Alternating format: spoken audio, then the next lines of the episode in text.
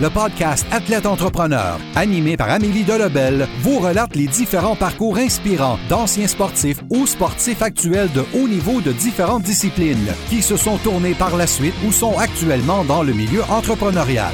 Des entrevues et reportages qui seront vous motiver à atteindre votre plein potentiel. Le podcast Athlète Entrepreneur, des cheminements à découvrir.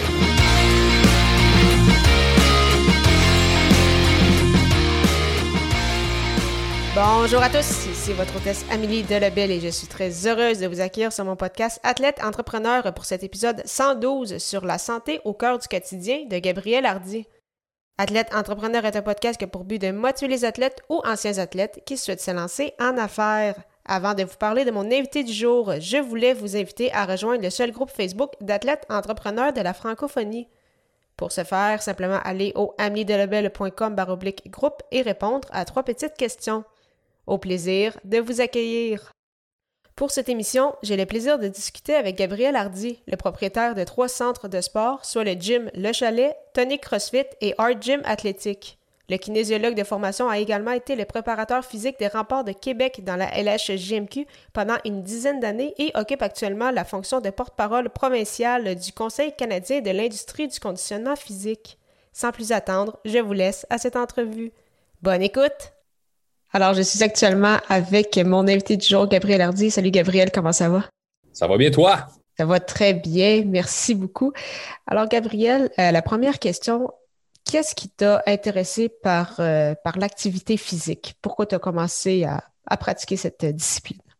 Écoute, moi, au secondaire, j'étais pas euh, très sportif à la base. Euh, j'avais joué un petit peu au baseball quand j'étais jeune, puis euh, je me suis versé plus dans la musique dans mes premières années du secondaire pour finalement, secondaire 4-5, je sais pas, commencer à m'entraîner, puis à apprécier le fait de, pousser de la fonte et tout ça. et j'ai pris la décision en secondaire 4, je me souviens très bien de euh, de devenir un sportif. Là, quand tu es au secondaire, il y a les sportifs, les intellos, les musiciens. Là, comme... Puis là, moi, j'ai dit crème, j'aime ça, moi, être un sportif. Je trouve que ça look good. Fait que euh, je me suis vraiment lancé dans l'entraînement. Je m'entraînais sur les heures de midi. Je m'entraînais dans un gym. Là, euh, à partir de secondaire 4, je m'étais mis membre dans un gym et tout ça. Puis c'est devenu pour moi une passion puis qui, qui, est devenu par la suite mon intérêt, même au cégep, à choisir les sciences santé pour essayer de rentrer dans un programme là, euh, de, santé et tout ça, et à l'université de devenir mon, euh, mon choix en kinésiologie, puis euh, la carrière qui en a suivi.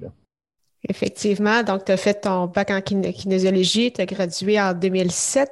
À ce moment-là, tu travaillais déjà pour les rapports, donc les rapports de Québec, de la Ligue de régionale majeure du Québec. Tu as été leur préparateur physique pendant une bonne dizaine d'années. Comment tu as débuté en fait avec cette équipe-là, puis quel a été ton plus beau souvenir de, ton passage avec les remparts? Euh, c'est un parcours très intéressant, très, euh, très mystérieux, euh, comment j'ai pu réussir à, me rendre là. Faire une histoire courte, quand je suis, je suis un gars un peu mêlé et passionné de bien des affaires dans la vie, fait qu'en secondaire 5, si on revient un peu dans le temps, là, j'avais pris maths, éduc, puis physique. Je pense que n'avais même pas pris chimie qui me permettrait de rentrer en sciences santé. Fait que j'étais obligé de faire les cours de, de chimie le soir en plus. Que j'ai comme fini avec un cours de plus dans, mon bac. Puis euh, euh, en, sciences santé, quand je suis rentré au Cégep Maisonneuve à Montréal, parce que je viens de Montréal à la base, euh, j'ai tout coulé mes cours en physique, chimie, maths, j'ai tout coulé ça, puis j'ai passé français, philo, éduc, ce qui augurait pas bien pour la suite des choses dans un domaine de sciences santé.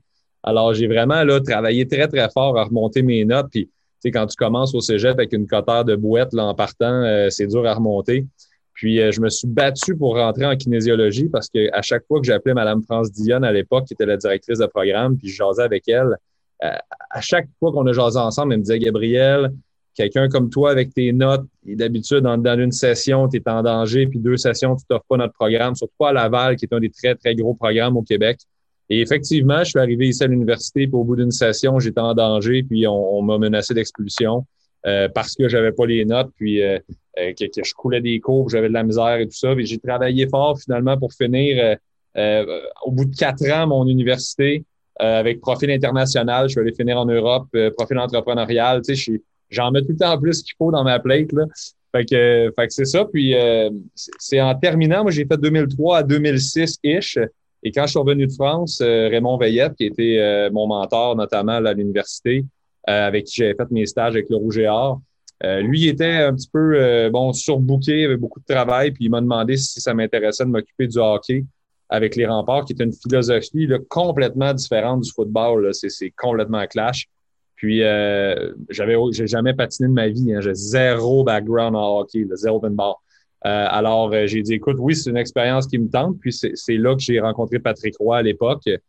Euh, anecdote vraiment drôle. Patrick, à, la première rencontre que j'ai avec lui, me dit, écoute, il dit moi, et puis il arrivait du Colorado, il venait de finir sa carrière NHL. il venait de gagner la Coupe Memorial avec les remparts l'année d'avant. Puis, il me dit, écoute, moi, l'entraînement, je n'ai jamais fait, je crois pas à ça. Été le meilleur gardien de tous les temps. Il dit, moi, un basic, ça sert à tenir mon manteau. Mais ça a l'air que c'est rendu euh, nécessaire d'avoir un préparateur physique aujourd'hui dans le hockey moderne. Fait qu'il dit, on va te donner ta chance. Fait que ça, a été ma première interaction avec la légende de, wow. Fait que c'est comme ça, mais, mais pour moi, ça a été le, ça a été un, événement très avantageux d'avoir aucune connaissance dans le monde du hockey. Tu sais, quand je te dis aucune, là, je ne connaissais même pas les règles. Tu sais, les premières fois que je suis allé voir un match, je me demandais toujours pourquoi l'arbitre sifflait. Je n'avais aucune idée. Alors, je, ne viens pas d'une famille de hockey. Puis, euh, puis c'est ça. Fait, que j'ai vraiment eu un œil complètement nouveau sur la préparation physique du monde du hockey avec aucune expérience, aucune. Je n'étais pas imprégné de rien. Ça a été, je pense, pour moi, un net avantage. Euh, et, pour répondre finalement à ta question, quel est l'événement qui m'a marqué le plus? Ben, euh, dans tout mon parcours, on, s'est rendu souvent dans le carré des As. Euh, puis on s'est rendu jusqu'à la Coupe du Président. Puis ça, ça a été un événement vraiment marquant, autant au niveau de, mon interaction avec le groupe qu'avec l'effervescence du moment. Fait que ça, ça a été vraiment une belle histoire. Puis la Coupe Memorial à Québec, toute cette année-là, a été de quoi de très, très spécial. En effet, des, beaux souvenirs, déjà quelques années de ça. Euh, en même temps, donc, de travailler pour les remports, tu avais également différentes entreprises. Donc, tu as euh, le Gym Le Chalet, euh, Tonic CrossFit et Art Gym Athlétique. Comment ces entreprises-là sont arrivées dans ta vie? Puis, pourrais-tu nous en parler un peu davantage, savoir spécifiquement chacune d'entre elles? Ben, le, processus, et, c'est tout, tout, est parti de Hard Gym. Hein. En secondaire 5, sais, quand ça remonte à loin, puis je suis un, gars assez, euh, comment dire, assez focus. Sais, j'ai pas beaucoup de. J'ai pas beaucoup de plan B, moi, dans la vie. Tu sais, quand je décide, c'est ça, c'est vers ça que je m'en vais. En secondaire 5, euh, je décide euh, que, je veux vivre de l'entraînement, que, c'est ma passion et tout ça. Puis, je fais marquer Hard Gym dans ma bague de secondaire 5. Hard, H-A-R-D, le Y de Gym à la base, c'est mon nom de famille, Hardy. Et, je trouvais que ça fitait tout ensemble. Alors, euh, c'était un flash en, cours de français avec Madame André Hammond. Et je suis le dernier bureau à gauche dans le fond. Et, je me rappelle que je sais pas, il fallait remplir nos documents là, pour euh, euh, les bagues de finissant, machin truc. Là. Puis ça m'apparaît comme ça, le clair, c'est hard gym, je marque ça, bague de finissant, puis bing, je donne ça. Et, c'est devenu mon, mon, objectif de vie par la suite.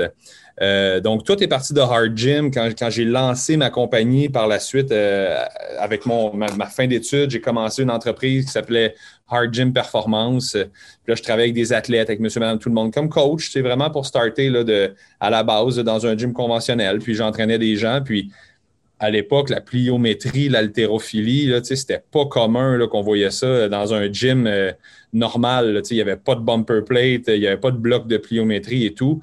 Et, euh, j'ai été vraiment chanceux. Euh, je travaillais ici à Québec, puis le propriétaire du gym à l'époque euh, croyait beaucoup en moi, puis m'a quasiment pris comme son fils. Puis on est allé ensemble visiter l'Université Laval. On a pris en note toutes les boîtes qu'il y avait, les haies et tout ça. Et lui, il travaillait dans la construction. Il m'a tout fait préparer ça par ses menuisiers puis ses, soudeurs. que je me suis ramassé en sortant de l'université avec un gym qui m'accueillait j'avais toutes les boîtes, les haies, les, échelles les compagnies, des, anneaux. Il avait fait percer le plafond du gym, descendre des anneaux. Ben, la grosse affaire. Fait que, j'ai été très, très choyé d'avoir quelqu'un qui croyait en moi comme ça. Et, et, là, de voir le visage du monde dans un gym conventionnel qui, tu sais, quelqu'un tourne autour d'une boîte. Ils sont comme dans leur tête, qu'est-ce qu'il fait là, lui, à, faire de la jig autour d'un petit bloc à terre, qui, aujourd'hui est très euh, répandu et connu, là, mais dans le temps, c'était un peu bizarre. Alors, euh, ça a commencé comme ça. Euh, hard Gym, donc en train de monsieur, madame, tout le monde. À un moment donné, Jean-Pierre Larreau, un agent de joueur à l'époque, me fait confiance. il sait que je suis avec les remparts, puis il m'envoie un gars l'été. puis un deuxième, puis à son agence complète m'envoie tous ces gars de. Euh, puis de fil en aiguille avec les remparts aussi, il y a des gars qui commencent à percer puis à être de, meilleur en meilleur. Puis là, le nom circule, puis tranquillement, là, euh, je travaille beaucoup dans le développement à long terme des jeunes. Fait j'ai des jeunes Pee-Wee, Bantam, Midget, Junior. Et, là, mes gars juniors gravitent, s'en vont un peu professionnels. Puis, euh, puis j'ai tout le temps été reconnu pour quelqu'un qui, les programmes sont difficiles, c'est hard gym, c'est pas soft gym. Fait que, mes programmes sont structurés, mais c'est intense, puis les gars travaillent fort. Puis de fil en aiguille, ben, euh, euh, mes, gars ont percé. Des gars travaillants, des gars avec une éthique de travail solide et des gars persévérants qu'aujourd'hui on connaît, des Marchessault, des Yannick Gourde, des Mathieu Olivier et, beaucoup d'autres, Michael Tam et compagnie. Euh, donc, euh, donc, qui a fait tranquillement mon historique, qui est devenu, euh, tu sais, c'est un peu de la chance, hein, tu entraînes du monde, puis tu le sais pas, ça va finir où. Alors, c'est ça. Puis, puis, histoire vraiment, encore une fois, rocambolesque dans mon, dans mon parcours. je suis un entraîneur simple, hein, j'ai un petit bureau dans un gym conventionnel. Euh, que je loue à tous les mois. Puis là, hop, à un moment donné, j'engage quelqu'un pour venir m'aider. Euh, Julien, euh, Julien Braida, qui, est une personne que j'ai connue dans mes études en France. Je le fais venir au pays, puis on, bâtit Hard Gym ensemble. Puis là, hop, un autre. Puis là, tu sais, on travaille et, éventuellement, je me dis pourquoi je n'aurais pas un centre de performance? C'est un gym à moi. Alors, bâti mon gym ici, même place que, que je suis encore aujourd'hui. Hard Gym Performance, le centre de préparation physique qui était le plus gros au Québec en 2010. C'était le plus gros centre de préparation physique au Québec. Puis là, les, écoles commencent à m'envoyer des jeunes, puis on commence vraiment à développer la préparation physique en milieu scolaire, puis des autobus à tous les jours et compagnie. Mais euh, là, je suis dans un domaine que je connais beaucoup moins. Euh, la préparation physique, c'est une affaire, mais quand tu te lances en, business, ben là, tu as un autre pan de ton travail qui est plus juste d'entraîner du monde. Fait que là, tout le côté économie, le côté rentrée d'un chiffre, puis de prévision, puis euh, attention à ton cash flow et tout ça pour que euh, trois ans plus tard, cette entreprise-là fasse faillite. Euh, j'ai travaillé tellement fort là-dedans, mais euh, à un moment donné, les circonstances ont fait que, exemple, les CrossFit ont commencé à apparaître. Puis avant, les Weekend Warriors, hein, les guerriers du dimanche, je venais dans mon gym, puis je faisais de l'altéro. On avait des hommes forts. Hein. JF Caron était un de, mes, un de mes coachs, qui est un des hommes les plus forts au monde aujourd'hui. on, avait vraiment une, une, belle gang là, et tout ça. Puis, euh, puis à un moment donné, les CrossFit commencent à apparaître. Puis ils ont, ils ont, tout un peu ça, hein, CrossFit. C'est des plaques d'altéro, des barres, euh, des, des, choses à pull-up et compagnie. Euh, alors, commence à avoir une diversité de l'offre. Et là, là, mon gym commence à rentrer de moins en moins d'abonnements. J'ai fait plein d'erreurs business aussi, là, épouvantables. Euh, puis ça coûte cher les erreurs en affaires. Alors, au bout de, de trois ans-ish, euh, j'ai des centaines de milliers de dollars en dette, je suis plus capable de payer mon loyer, puis je, travaille, puis je lâche pas, puis j'ai encore une fois la, je suis béni d'avoir un, locataire qui est patient, puis qui, m'a pris sous son aile un peu, puis a essayé de m'aider. Puis euh, je fais faillite avec cette entreprise-là. Euh, donc, des grosses, grosses dettes sur la tête. Puis je rencontre un groupe d'actionnaires qui, eux autres, voulaient se partir un gym. Puis eux autres, ça leur tentait d'avoir un gym qui, qui allait s'appeler le gym Le Chalet. C'est ça leur idée. Puis euh, ils cherchaient un local, puis tout bonnement, ils sont venus voir les propriétaires de la bâtisse C'est juste pour voir s'il y avait un local éventuellement à louer. Puis les, propriétaires, évidemment, ils savent ma position. Là, je ne paye plus le loyer, fait qu'ils savent que ça ne va pas bien. Fait qu'ils me disent euh, Écoute, tu es en faillite, peut-être tu devrais rencontrer. Fait que je les rencontre. On analyse tout ça ensemble. Puis là, ils me disent ben, écoute, on ne peut pas embarquer dans ta faillite. Nous autres, c'est tous des millionnaires. Là, fait qu'ils ne veulent pas embarquer là-dedans, puis je les comprends. Mais euh, quand tout ça va être fini, viens nous voir, puis on va peut-être te réengager comme simple euh, employé de, notre nouveau gym. Et, c'est ce qui s'est passé. Donc, euh, j'ai fermé mon, gym, mais il y a eu un transfert très fluide. Eux ont repris le, local, ont re-signé un bail ici, m'ont réengagé comme directeur, étant donné que je connaissais bien les clients. Puis au bout d'un certain temps, m'ont proposé de revenir avec eux dans l'actionnariat. Et là, je suis redevenu propriétaire du gym dans lequel j'étais avant. Euh, parce que eux, c'est des gens d'affaires de bien d'autres domaines qui ne voulaient pas nécessairement s'occuper d'un gym, ils voulaient plus avoir ça comme sideline. Puis euh, c'est comme ça que je suis redevenu propriétaire du gym ici, en partie. Puis euh, que j'ai ramené tout le côté hard gym, développement athlétique, puis qu'on a rebâti bien accompagné, puis soudé, puis structuré, chose que je n'avais pas avant. J'étais un peu tout seul dans l'aventure. Puis c'est là qu'on a refait euh, le gym Le Chalet, Hard Gym. On a fusionné Tonic avec Carl Gelina. Puis on a vraiment créé un, beau concept là, qui aujourd'hui marche très, très bien. Et, euh, tu vois, on a, fini, on en fait, j'ai fini de payer la faillite il y a à peu près un an et demi. Un an et demi, un an, trois quarts.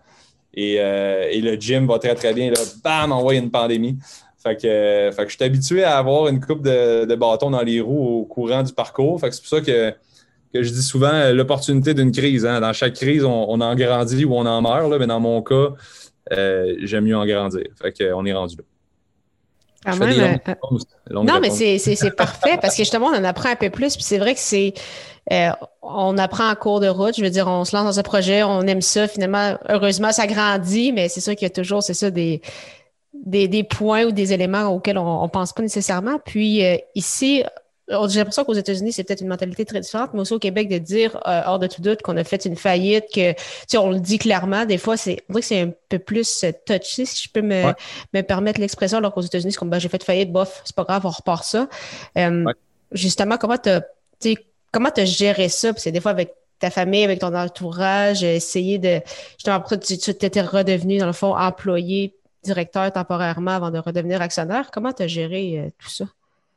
C'est des moments qui sont, euh, qui sont difficiles parce que, euh, tu sais, la mentalité américaine ou la mentalité, ouais, c'est ça, américaine, est un peu plus que la faillite. Des fois, ça fait, ça fait partie du processus. Tu sais, c'est comme, écoute, il y a plein de business qui font faillite, puis c'est des histoires d'avocats et compagnie. Ici, au Québec, c'est très, très mal vu parce que ta business fait partie de toi. Puis ça fait un peu partie de ton estime de toi-même. Puis de, c'est pas une fierté du tout de dire que tu as fait faillite euh, ici au Québec. Et, et je pense pas que c'est là aux États-Unis, mais je pense que c'est plus commun, puis c'est un peu plus accepté dans le monde des affaires. Euh, ici, c'est un peu, plus shame. Tu sais, euh, aimes moins ça le dire. Pour, pour moi, ça a été un moment très difficile à passer. Mais tu sais, comme je t'expliquais dans mon processus, je me suis souvent planté, moi, dans la vie. Euh, je me suis planté au secondaire en en prenant trop, après ça, coulant mes notes un peu, remonté. Je me suis planté au cégep en choisissant un programme dans lequel j'étais zéro bon, puis euh, ça n'avait pas de bon sens. Après ça, je me suis planté à l'université encore une fois, puis, puis c'est ça, tu sais, euh, au début, j'ai trouvé ça tough, mais d'un autre côté, j'en suis sorti quand même gagnant. J'essaie de voir les opportunités dans les problèmes. Puis de dire ouvertement que j'ai fait faillite au début, je trouvais ça très plate parce que je m'étais donné beaucoup dans ce, dans ce projet-là. Puis, tu sais, c'est comme je t'ai expliqué, c'était le projet dans secondaire 5, c'était ma vision de vie. Moi, dans ma. J'ai pas de plan B dans la vie. C'est comme bang, je m'en vais là-dedans. Euh, puis, puis, de revenir dans un projet qui n'était pas le mien, hein, qui n'est pas ma vision des choses, puis qui était euh, gym le chalet, un gym conventionnel, vraiment loin de ce que je faisais, moi, qui est de la performance puis du développement athlétique. J'étais un peu à l'extérieur de, de, mes souliers. Puis bon, par contre, l'avantage que j'ai eu là-dedans, c'est d'être vraiment entouré d'hommes d'affaires solides. Et là, j'ai appris vraiment un autre côté de, la vie, là, puis, euh, puis de mon parcours. Ça m'a aussi démontré plein de trucs, euh, ceux qui, euh, qui m'ont supporté là-dedans versus ceux qui sont partis, et même sont devenus mes concurrents. Dans les premiers temps, j'ai plein de monde, moi ici, des coachs et compagnie qui sont partis des business, qui, me faisaient concurrence directement. Dans un moment où je suis comme tabarnouche, moi, ça va pas, je pensais avoir été correct avec tout le monde puis d'avoir aidé. Euh, c'est là que tu te rends compte qu'il y a beaucoup de gens qui ne font pas contre toi des choses, mais ils le font pour eux. Puis, puis ça, c'est, euh, vraiment, tu sais, euh, même au niveau orgueil, puis au niveau apprentissage des relations humaines, ça m'a beaucoup aidé aussi à ne pas tout le temps voir les moves des autres comme quelque chose qui faisait contre moi, mais tu sais, plus quelque chose qui faisait pour eux, pour leur avancement. Ça m'a appris aussi beaucoup sur le leadership. Tu sais, les, les gens dans une entreprise te donnent ils te font confiance que tu vas les amener plus loin. À partir du moment où ils perdent cette confiance-là, que tu vas les amener plus loin, ben, ils, se dirigent vers d'autres trucs. Ils vont faire leurs choses pour eux-mêmes. C'est aussi une responsabilité d'être un leader d'entreprise ou leader dans n'importe quel domaine. Alors, c'est tous ces apprentissages-là que moi, je les ai appris à coup de pelle d'en face, mais, mais qui sont quand même euh, très, très formateurs. Puis ça a formé la personne que je suis aujourd'hui. Euh, moi, je vois les affaires maintenant plus. Euh, avant, je le voyais très euh, émotionnellement. Là, très, c'est, je, le fais pour les bonnes raisons, je, le fais pour aider les gens et tout ça. quand, quand, je me trompais ou, quand je failais ou quand quelqu'un m'abandonnait, je le prenais très, très personnel. Aujourd'hui, je vois la, business comme une game de hockey. C'est-à-dire qu'on peut pas être dans la même équipe, puis sur la glace, ça se joue sur la glace, la game est là. Ça ne veut pas dire que je vais te faire un coup chien, mais ça veut dire que si la POC est là, puis je ne veux même pas que toi, je vais aller te frapper pareil Mais à l'extérieur, j'en veux pas au monde. Pour moi, c'est une game, the game of business. Puis, tu sais, on joue le jeu, on a tout le monde les mêmes règles, puis on les applique bien. Mais à l'extérieur, j'ai sorti ce côté émotionnel-là de, de, me sentir personnellement visé. Fait que, tu sais, je peux, je peux être très difficile en affaires, mais très correct. Si je croise la personne dans la rue, j'y en veux pas. Puis je comprends des fois que je suis perdant, je comprends que je suis gagnant, ça fait partie du processus.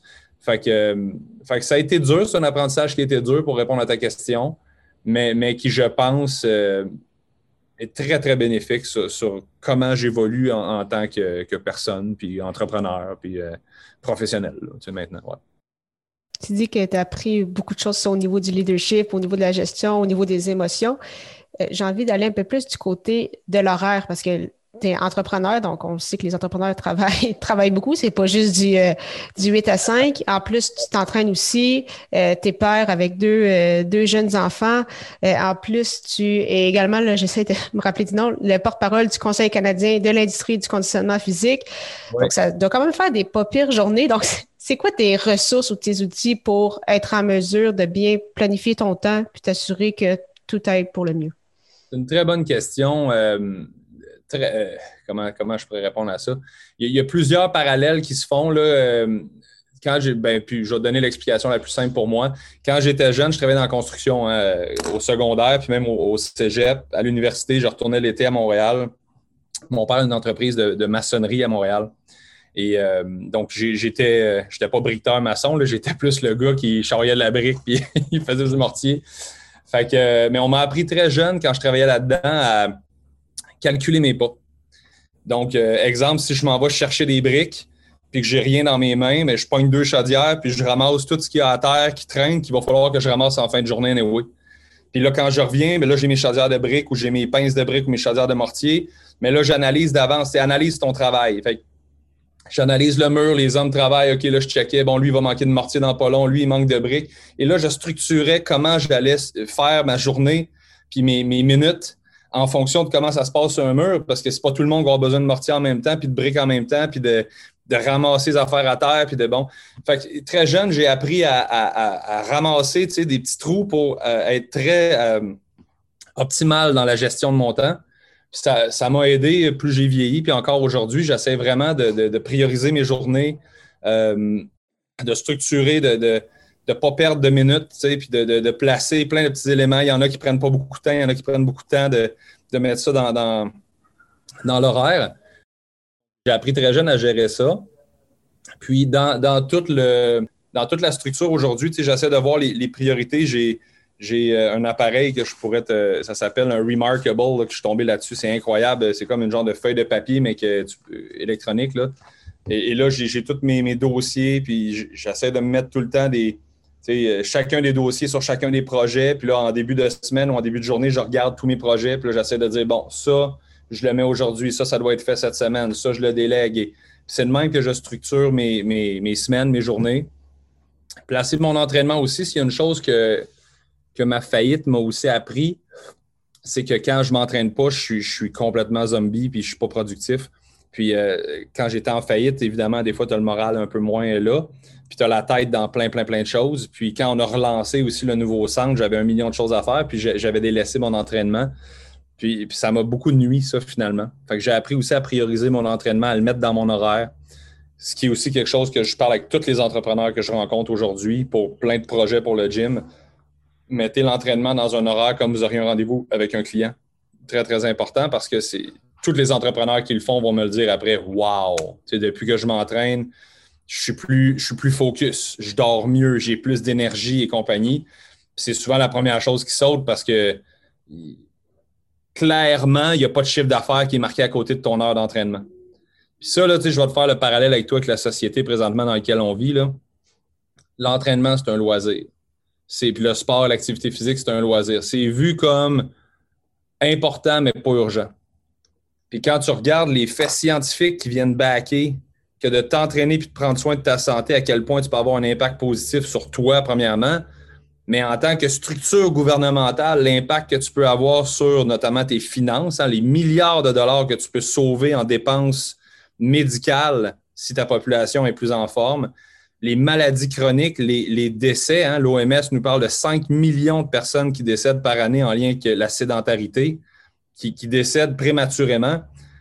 Tu vois un impact énorme, mais ça ne flash pas parce que demain, tu te mets à t'entraîner, après-demain, tu n'auras pas des résultats de suite. C'est du long terme. C'est pas sexy de vendre la prévention, mais c'est tellement important. Puis, à moindre échelle, quand tu le vis en tant qu'entrepreneur ou juste en tant que personne, de t'entraîner régulièrement, tu vois les impacts positifs. Mais tant que tu ne le fais pas ou tant que tu ne frappes pas un mur, ben, tu ne le sais pas.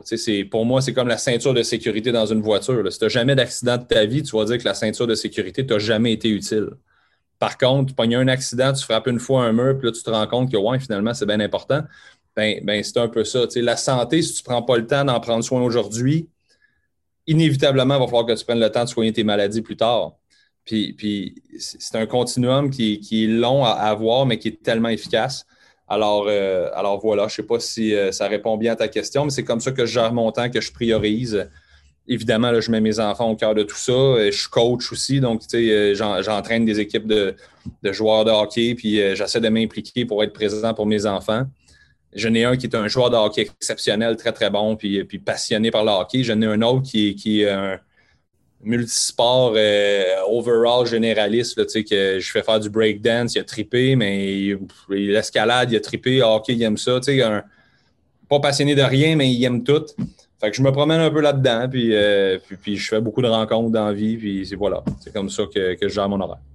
C'est vraiment très intéressant. Puis j'ai aimé quand tu as parlé qu'on sait que la santé, c'est important, mais c'est ça, c'est pas urgent dans le sens qu'on voit pas, c'est comme des, à l'inverse, quand on filme ou peu importe, comme, on sait que c'est pas bon, mais on voit juste les conséquences dans 40 ans, donc on, le réalise un peu moins. Puis euh, justement, ça m'amenait à ma prochaine question. Comment tu t'es adapté comme entrepreneur justement en temps de, en temps de pandémie? Parce que, puis là, je pense qu'on le réalise encore plus à l'inverse, à quel point qu'on aimait ça, justement s'entraîner, à quel point qu'on aime ça, faire de l'activité physique, puis à quel point c'est important, tant physique qu'au niveau mental aussi c'est une, très grosse année d'adaptation. C'est des déceptions, puis, puis euh, encore une fois, de voir les opportunités à travers la crise. Euh, toutes les crises amènent des perdants et des gagnants. Dans toutes les crises, tu as vu, des industries complètes se relever, puis thriver, puis devenir exceptionnelles, puis reconnues, puis tu en, as vu d'autres complètement s'effacer, mourir. L'industrie des gyms est, vraiment grandement affectée par la pandémie. Euh, non seulement, là, tu vois, avant la, réouverture d'il y a un mois et demi, euh, on avait été fermé huit mois et demi sur un an. C'est huit mois et demi que tu dis à des employés de, de, ce milieu-là, de cette industrie-là, restez chez vous. Euh, travaillez pas, soyez sur le chômage. C'est 3500 employés, en fait, c'est 3500 entraîneurs. Puis on ne parle pas des, personnes à l'accueil, on ne parle pas de l'administration, on ne parle pas des, directeurs, directrices et compagnie, du personnel d'entretien, puis de tout ce qui, qui englobe un gym. Euh, donc, c'est tous ces emplois-là que tu mets de côté et tu dis au monde, restez chez vous. C'est très difficile pour l'industrie. Euh, là, on nous referme encore. on est dans notre troisième semaine. Donc, on va. Moi, je pense qu'on va avoir été fermé 12 euh, mois sur 15. c'est, très, très grave ce qui se passe. Puis, une industrie qu'on demande de s'adapter, mais qui est très difficile. On n'a pas de take-out dans un gym. Tu ne peux pas prêter un bench puis dire ramène-moi les mains. Puis, tu ne peux pas prêter un leg press. Puis, tu peux faire de l'entraînement à distance, mais on a aussi le problème que les coachs ont rencontré. Tu sais, les gens, il y a une pénurie aussi d'équipement de maison ou c'est de l'équipement très, très cher. Fait qu'à un moment donné, tu sais, c'est bien beau faire des programmes, mais la monotonie vient. Euh, un gym, ce que ça l'offre, c'est accès à peu de frais, à une multitude de possibilités. Chose que quand, euh, quand tu n'as pas ça à la maison, tu as deux petits dumbbells, ben, tu peux t'entraîner, mais la monotonie embarque. On l'a vu même avec nos clients qui sont, sont devenus un peu euh, tannés finalement de s'entraîner à la maison et tout ça. Alors, ça a été une année très difficile pour les gyms. D'un autre côté, euh, en tant maintenant que leader de l'industrie au Québec, j'essaie de voir les opportunités que cette crise-là amène. Puis on a justement l'avantage d'être un, mal-aimé. On a l'avantage, je crois, de, plus la crise va, perdurer, plus on va avoir le droit de lever la main et de dire Oups, il s'est passé quelque chose, on a été mis de côté. La science ne back pas ce qui se passe présentement. Euh, la science est, pas derrière le manque d'activité physique qu'on fait vivre à nos, jeunes, notamment, qu'on fait vivre à, toutes les prochaines générations, comme quoi l'activité physique, le sport de groupe, c'est un loisir, alors que ça fait partie intégrante pour les jeunes de leur développement psychosocial. Tu sais, un jeune, ça l'apprend par le jeu, ça l'apprend pas par les livres en partie, oui, mais, deux enfants se rencontrent, ils veulent jouer ensemble, ils veulent pas échanger sur la théorie possible derrière euh, le petit chaperon rouge, qu'est-ce qu'il voulait dire profondément, là. Ils veulent jouer. Puis si on a ça à nos jeunes, puis, puis plus ça va aller, plus l'élastique se tire tranquillement pour nous donner juste plus de rebound. Le gros défi aussi qu'on a en tant qu'industrie, c'est qu'on est une industrie qui n'a jamais existé ensemble. C'est à la base des commerces, c'est des business, c'est indépendant, chacun fait ses affaires, tout le monde est un concurrent. Et là, tu as des gros concurrents, des petits joueurs, tu as, vraiment une grosse panoplie de services. Puis là, pour une première fois dans notre histoire, on doit arriver tout le monde ensemble, travailler ensemble pour faire front commun avec une structure, un message commun, puis on présente ça à du gouvernement qui, euh, qui, qui, qui, un, on n'existe pas sur aucune de leurs cartes politiques. Les gyms, ça n'a jamais fait partie d'un enjeu politique. Et là, on arrive, nous autres, puis on lève la main, puis on n'a aucune communication. Hein, on remonte à il y a un an, il n'y a pas de lien qui est fait avec le gouvernement, personne ne nous connaît, on n'est pas organisé en tant qu'industrie, on n'a pas de représentants. Alors, un an plus tard, on a fait des pas de géants. On a des canaux de communication constants avec le gouvernement qui nous écoutent pas, mais, mais au moins on leur parle. Euh, puis, puis euh, c'est ça. Fait je pense que plus ça va continuer, plus on va avoir le droit, puis on va avoir le, le, droit de revendiquer puis de lever la main pour dire Hey, gang, il s'est passé quelque chose en 2020 et en 2021. Hein. c'est deux années qu'on s'enligne pour vivre comme ça.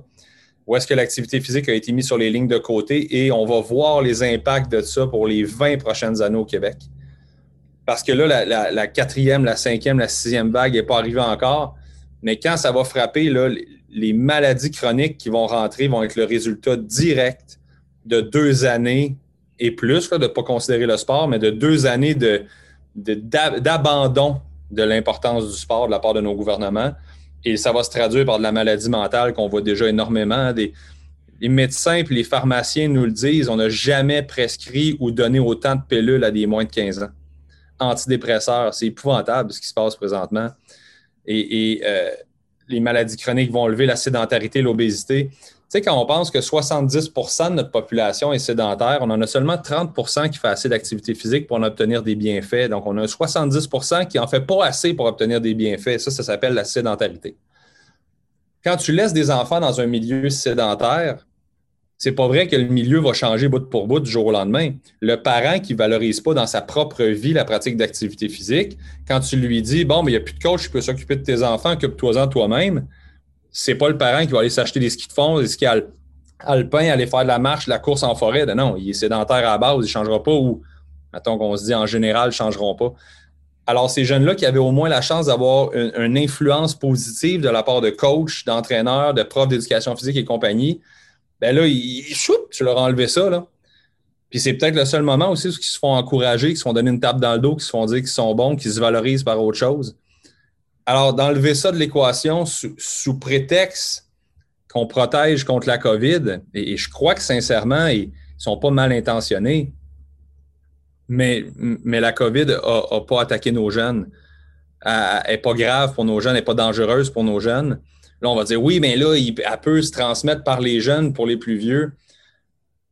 Je pense qu'on a enlevé beaucoup les avantages que nous amène le sport au détriment de la peur de la COVID. Puis on va le payer longtemps. Alors, euh, alors c'est ça. C'est une industrie, on vient au gym, qui est durement touchée, mais, mais que j'aime amener plus loin parce que moi, je pense que notre industrie fait partie du processus de santé à long terme de la population. Puis, euh, on n'aura pas le choix de s'y attarder. Puis, plus ils nous maintiennent sur les lignes de côté, plus on va avoir le goût de revenir fort euh, par la suite. Effectivement, très beau, euh, de, très bons arguments. La santé, c'est que c'est tellement important, puis je pense qu'on ne le répétera pas assez, donc c'est bien que, tu en parles aussi. Puis la santé physique, puis la santé mentale aussi, qui sont euh, très souvent très souvent reliés. Oui. Pour le 2021, là, ça s'annonce peut-être pas comme la, meilleure année, mais quels seraient tes, tes objectifs ou tes souhaits, disons, d'ici euh, le 31 décembre 2021? Euh, je, vais te parler pour l'industrie parce que j'aime bien la représenter. Euh, je pense que l'important à court terme, c'est de faire reconnaître les entraîneurs comme des professionnels de la santé.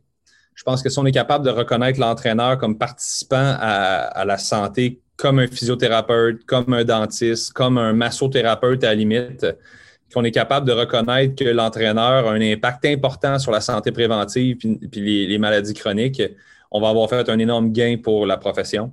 On va avoir fait aussi par la bande un, énorme gain pour le milieu de travail de l'entraîneur. Et l'entraîneur, un, des milieux de travail qui, apprend, tu sais, quand tu vas dans les euh, universités, ils, apprennent aux kinésiologues comment utiliser leur outil de travail, puis la plupart du temps, c'est un gym. Alors, par la bande, si on est capable de gagner l'entraîneur, on va faire reconnaître le, milieu de travail. Mais la première étape, c'est de faire reconnaître l'entraîneur. La deuxième demande que moi j'ai et que je souhaite beaucoup, beaucoup, beaucoup obtenir, c'est de la publicité d'industrie. Je pense que le gouvernement se doit de prendre position, comme ils l'ont fait par le passé pour la CNESST, qu'on a vu plein d'annonces, que l'horloge qui frappait euh, une personne sur un escabeau, une autre personne en train de travailler. Il y a un accident par minute au Québec et compagnie.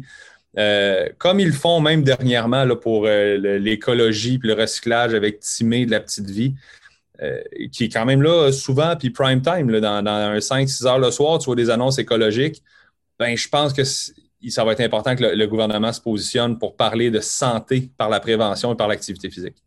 Parce que c'est un message qui doit être fréquent. Puis moi, j'aime me comparer à la CNESST, puis notre milieu à la CNESST, pas, pas les gyms, mais le sport, l'activité physique en général qu'on en fait partie.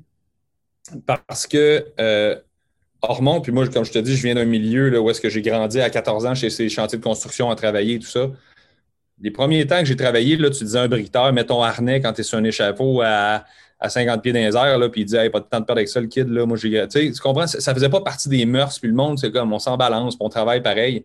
Aujourd'hui, tu arriverais sur un même chantier, puis tu dirais à un briqueteur, va-t'en dans un, échafaud ou, un, ou pogne un lift, puis monte dans à 50 pieds, pas de harnais, puis on s'en sac, il te regarderait croche, puis il dirait non, moi je monte pas, là. Comme, oublie ça, là. Si t'es pas content, appelle, appelle mon syndicat. Pourquoi? Parce qu'il y a un enseignement qui a été fait. Puis les jeunes aujourd'hui, puis même les moins jeunes, mais qui travaillent dans le milieu de la construction, comprennent que on veut éviter des, maladies, pas des maladies, mais des blessures sur les milieux de travail et qu'il y a des choses évidentes comme quand tu es en hauteur, mets ton harnais. Quand tu scies un mur, mets des lunettes. Ça fait partie du, commun. Puis même quand tu fais du béton, mets un masque. Moi, quand je travaillais dans la construction, là, on sciait des dalles de béton, pas de masque, puis c'est beau, là, tu étais tout blanc de poussière, puis la vie est belle. Mais, mais les mœurs changent. Mais pourquoi? parce qu'il y a eu un message étatique, puis il a été poussé ce message-là par des, notamment par, des fonds gouvernementaux à le mettre dans la tête du monde à quel point c'est important. Et aujourd'hui, on n'en parle même plus. On ne s'ostine pas là-dessus. Ben, je pense que ça, c'est un des gros, gros gains qu'on doit avoir au Québec pour les prochaines années. Un message de l'État qui sensibilise la population, puis qui fait passer de 70% de sédentaires à 60% à 50% on le souhaite, parce que les statistiques sont claires. D'ici 2030, c'est une personne sur quatre qui va être obèse, obèse au Québec. Ça, c'est énorme sur toutes les maladies chroniques qui apparaissent, notamment l'obésité qui coûte 1,5 milliard à notre système de santé québécois à chaque année. Ben, il faut éliminer les maladies sur lesquelles on peut avoir un contrôle. Puis il faut que le message passe clairement à la population que l'activité physique fait partie de la médecine à peu de frais, pas de pharmaceutique, prends pas de médicaments, mange bien, bouge, puis fais, affaire avec un professionnel. Ça, c'est mes souhaits pour l'année 2021. C'est très intéressant, Gabriel. Avant de terminer officiellement cette entrevue, j'aime toujours poser quelques petites questions en rafale. Ma première, c'est quelle est la chose la plus importante que le sport t'a enseigné? Persévérance, persévérance, euh, structure. Quel est ton plus beau souvenir sportif?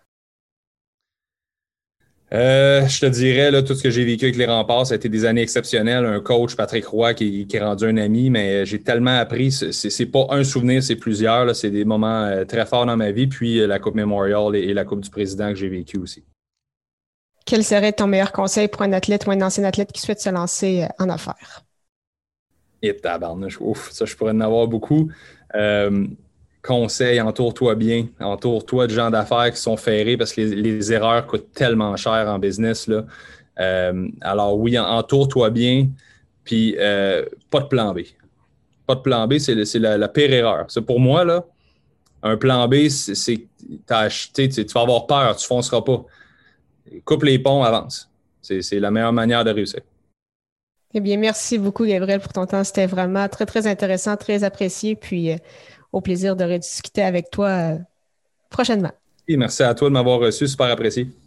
Merci beaucoup encore une fois à Gabriel Hardy pour son temps et en souhaitant que vous ayez apprécié ce 112e épisode officiel d'Athlète Entrepreneur. Si c'est le cas et vous pensez qu'il pourrait aider ou inspirer une personne de votre entourage, partagez-lui. Pour ceux qui ont déjà un podcast ou qui souhaitent en lancer un, je vous recommande l'hébergeur Blueberry que j'utilise également. Pour obtenir un mois d'essai gratuit sur cette plateforme, simplement aller au ameliedelebel.com baroblique Blueberry, B-L-U-B-R-R-Y. La semaine prochaine, j'aurai le plaisir de discuter avec Gabriel Renault, un athlète en ice cross, conférencier et cofondateur de l'entreprise Ubu. Ne manquez pas ça!